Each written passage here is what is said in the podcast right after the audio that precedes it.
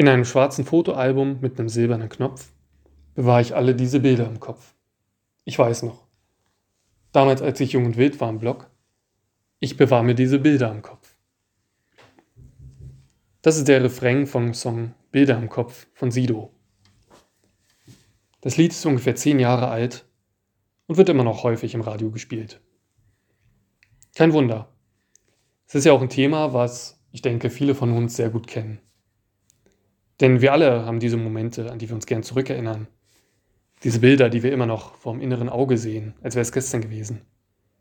Schöne Erlebnisse, mit denen wir uns unser Leben erzählen und die vielleicht Teil unserer Identität geworden sind. Soweit, so gut. Aber was ist eigentlich mit den Fotos, die wir nie schießen konnten? Mit den Bildern im Kopf, die wir uns nur vorgestellt haben? Und die nie Wirklichkeit geworden sind.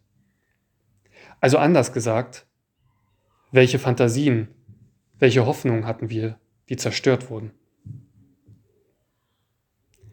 Das können Bilder sein von Freunden und Freundinnen oder von anderen Menschen, die man lieb hat, mit denen man gern noch viele Fotos gemacht hätte, im Urlaub, abends beim Bier, bei gemeinsamen Unternehmungen.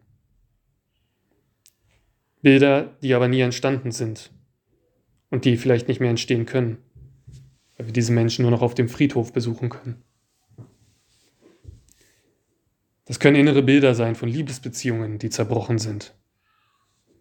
Von dem einen Menschen, mit dem man sich vorgestellt hat, man würde das Leben gemeinsam verbringen, bis es nicht mehr funktioniert hat. Oder vielleicht war man sogar das Kind der Menschen, deren Beziehung gescheitert ist. Man hat immer noch gehofft, sie würden doch wieder zusammenkommen und alles würde gut werden.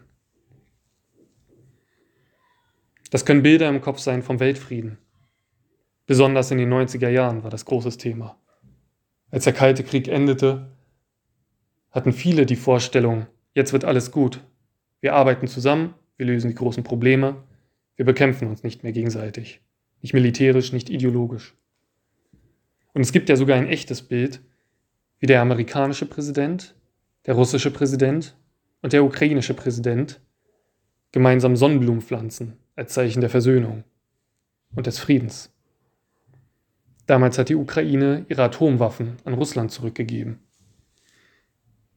Und heute, 30 Jahre später, liegt die Ukraine in Schutt und Asche. Putin droht mit dem Einsatz von Atomwaffen.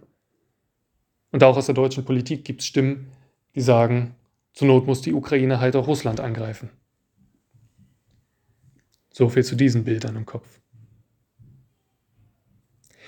Henning Luther hat uns Menschen und unsere Identität mit Fragmenten verglichen. In der Kunst sind Fragmente unvollständige Werke, die in der Zukunft vervollständigt werden wollen, aber die auch Ruinen ihrer Vergangenheit sind. Ich denke, das passt hier ganz gut. Denn es bleibt unsere Aufgabe, auch mit den inneren Bildern umzugehen, die anders aussehen sollten, die nie zustande gekommen sind. Sie gehören zu unserem inneren Fotoalbum dazu. Wir müssen einen Umgang finden. Ich würde sagen, nur so wird auch echte Hoffnung möglich.